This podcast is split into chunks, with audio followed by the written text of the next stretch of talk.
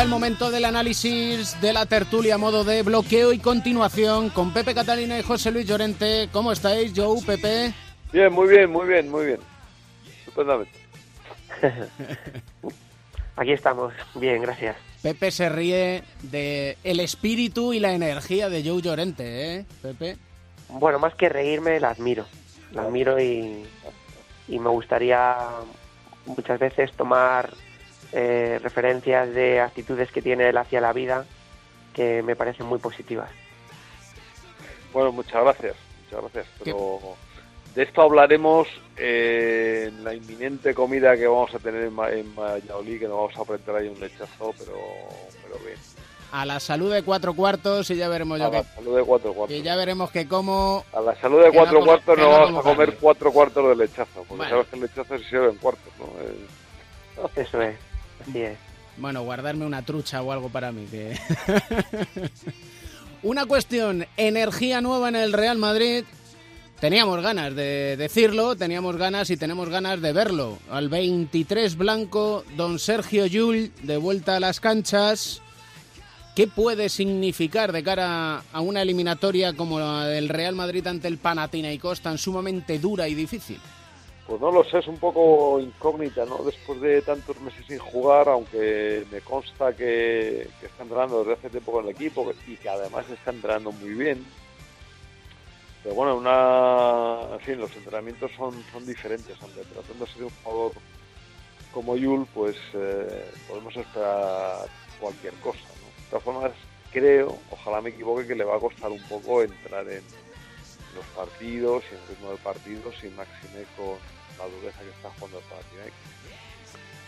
Bueno, yo creo que todo tiene un proceso y primero es una grandísima noticia que, que Yul ya esté recuperado y que pueda volver a jugar partidos de manera oficial. Lo que pasa que de los entrenamientos a los partidos de oficiales y más de estos de altísima competición, exigencia e intensidad, pues hay un, hay un tramo, ¿no?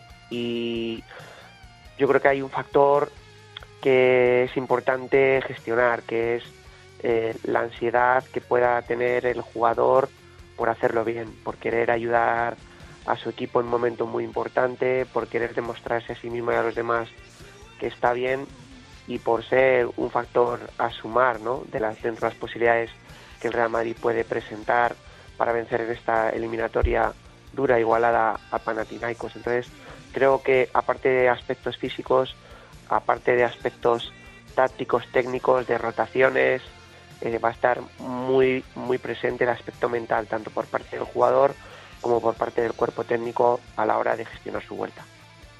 Sí, yo eh, estoy totalmente de acuerdo contigo y creo que lo fundamental, lo que va a determinar el rendimiento de Yul en, este, en estos próximos partidos va a ser el es capaz de, eh, pues, eh, de dirigir este proceso del que hablabas tú, ¿no? de que todo tiene un proceso y de tomárselo con cierta calma, dentro de que él es un jugador muy temperamental y, de darse cuenta de que tiene que entrar también poco a poco. Además, yo creo que el equipo, al equipo ahora mismo no le hace falta demasiado. Eh, eh, bueno, estando como está en la posición de base, quiero decir que un jugador que sea capaz de aguantar el balón y de moverlo y distribuirlo un poco ya es de una gran ayuda para el equipo en estos momentos. Sobre todo porque en la eliminatoria ante el Panathinaikos da la sensación, por mucho que Xavi Pascual nos dijera en el anterior capítulo que la clave no estaba en los bases, visto cómo juega el Panathinaikos, la clave está en los bases. Hombre, yo no sé si cuando Xavi Pascual habló de eso se sabía que Campazo no iba a poder jugar la eliminatoria.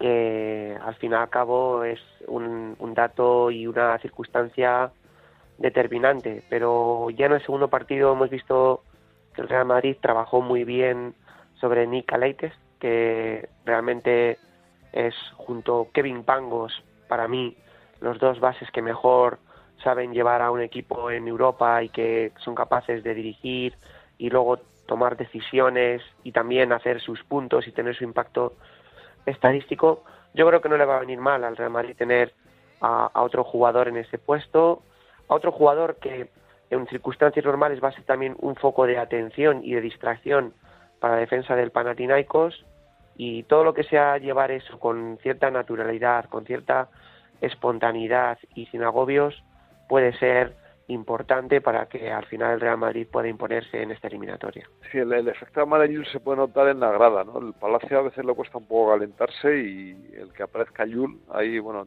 retomo un poco el tema anterior, em, pues, eh, bueno, pues puede motivar este este efecto dentro de la gente. Y estoy me acuerdo con lo que ha dicho Pepe, porque el Panathinaikos gira en, alrededor de Calate, es el que mueve el equipo, es el que lo ordena, es el que es capaz de generar el juego y cuando él no está bien lo nota muchísimo. Y yo creo que el, eh, el futuro de la eliminatoria pasa por esto. ¿eh? Yo no estoy de acuerdo con lo que dijo Xavi Pascual y probablemente lo dijo como habitualmente lo dicen los eh, entrenadores para despistar, ¿no? no suelen hablar muy muy claro, lo cual también es comprensible, ¿no? Antes de los partidos y de, las eliminatorias, pues les gusta un poco esconder lo que piensan, Pero vamos, a mí me parece fundamental. Aquí en el partido de la fase regular que, vimos del Madrid Panathinaikos, Calaces hizo un partido horrible y el Madrid ganó muy fácil, ¿no? Y dio la impresión de ser un equipo mucho peor que, el Madrid, ¿no? Eh, bueno, hemos visto ahora que no es así, y siguiendo con las claves del partido, yo creo que el Madrid tiene que aprender a jugar físico, a, jugar duro, ¿no? A aguantar las embestidas del Panathinaikos, que es un juego, perdón, que es un que es un equipo eh, que en esta eliminatoria lo que está intentando es abrumar al Madrid a base de, contactos y de presionar y, de hacerle, fin, de, de dificultarle cada movimiento, ¿no?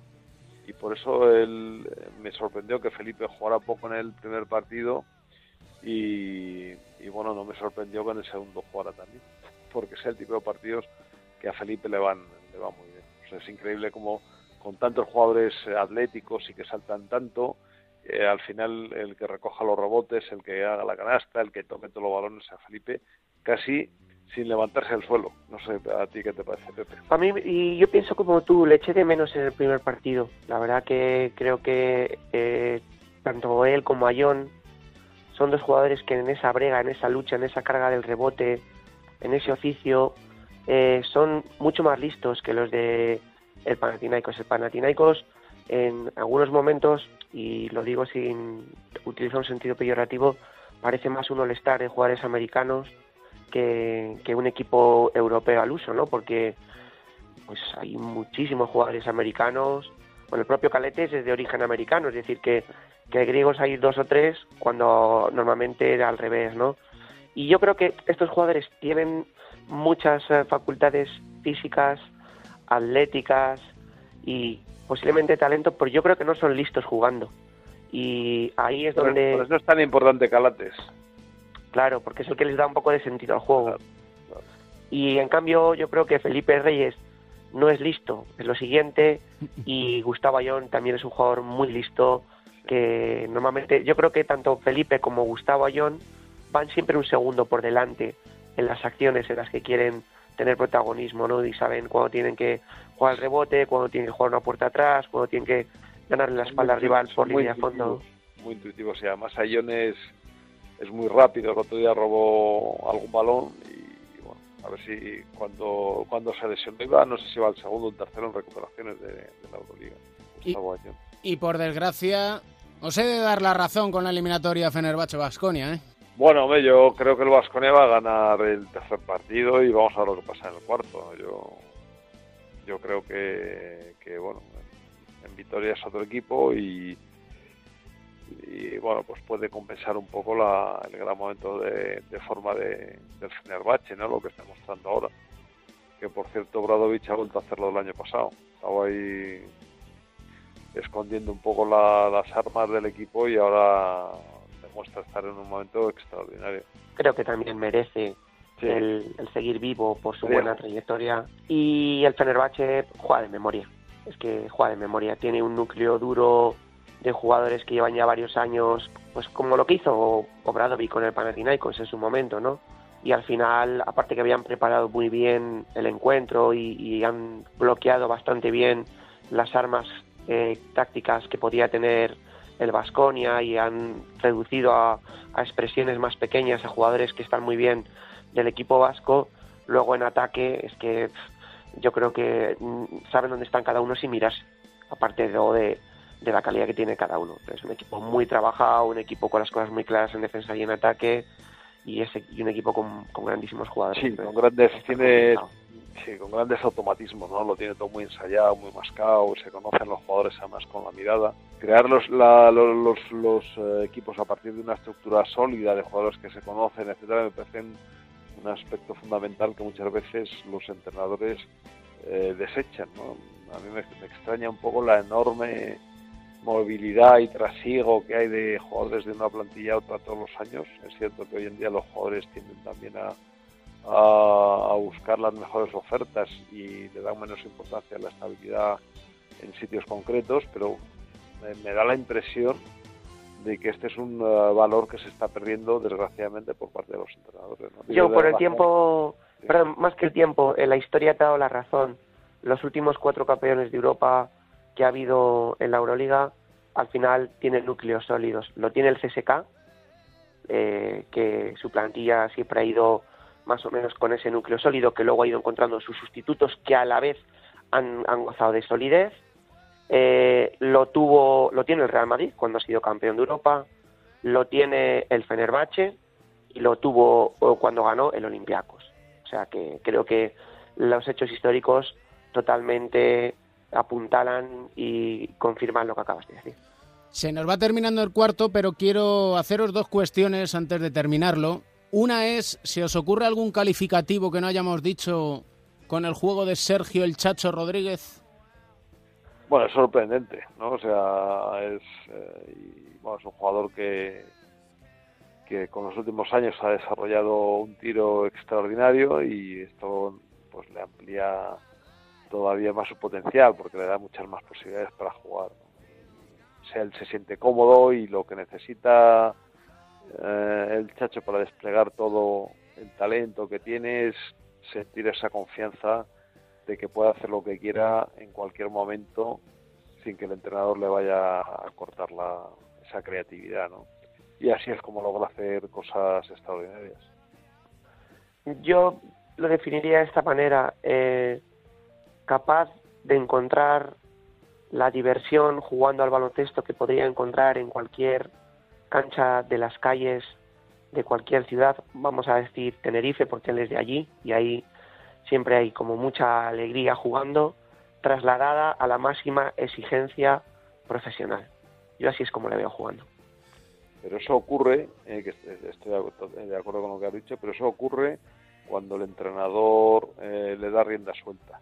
Porque el mismo Chacho, cuando no ha tenido un entrenador así, le hace en la NBA el último año, le hace, ¿cómo se llamaba? Messina. La época de Ettore Messina. Nuestro, amigo, nuestro amigo italiano Ettore Messina, eh, Sergio era un jugador errático y, además con una cara de, de, acelga, o sea, una, una, pinta de jugador amargado que, que no, en fin, que, que no era normal en él, ¿no? Y, pero esto, pues mira, gracias al baloncesto ahora el, él, le ha dado esta confianza a los entrenadores para que a su vez se la devuelvan.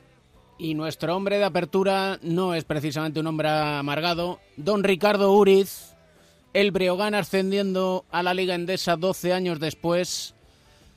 ¿Qué os ha parecido, así brevemente, que ya el cuarto está a punto de finalizar? Pues a mí me parece, primero que eh, es bueno que un club histórico como el Breogán haya conseguido otra vez recuperar una posición en la ACB que tuvo muchos años, porque es una, una plaza histórica y, que sabe de baloncesto y con tradición, y que estas plazas al final son buenas en la liga y que además se ha saneado económicamente, con lo cual pues no es volver a cometer errores del pasado. Y luego pues por Richie Uriz lo único que uno puede sentir es respeto y admiración por la carrera de un jugador que siempre ha sido apreciado y ha estado por su personalidad y que a pesar de que ya lleva unos cuantos años en el carnet de identidad, pues sigue rindiendo un año sí y otro también. Y ha sido pieza clave de este ascenso, así que máximo respeto y reconocimiento para el bueno de Uri. Sí, yo, yo añadiendo brevemente, me parece un jugador extraordinario y yo creo que podría haber hecho una mejor carrera todavía en, la CB. Eh, pero bueno, volvemos un poco a los entrenadores y tal. Y luego, pues el Breogán eh, no solamente son históricos, sino que yo creo que ha sido el, club que más ha sabido mantener la, la llama del baloncesto en la ciudad después de estar tantos años en, en la LEP, porque ha, tardado muchísimo en volver. Sin embargo, el equipo de la ciudad sigue siendo el Breogán, la afición eh, sigue siendo fiel y ha tenido muchísimos abonados y muchísima asistencia en, todo, en todos estos años.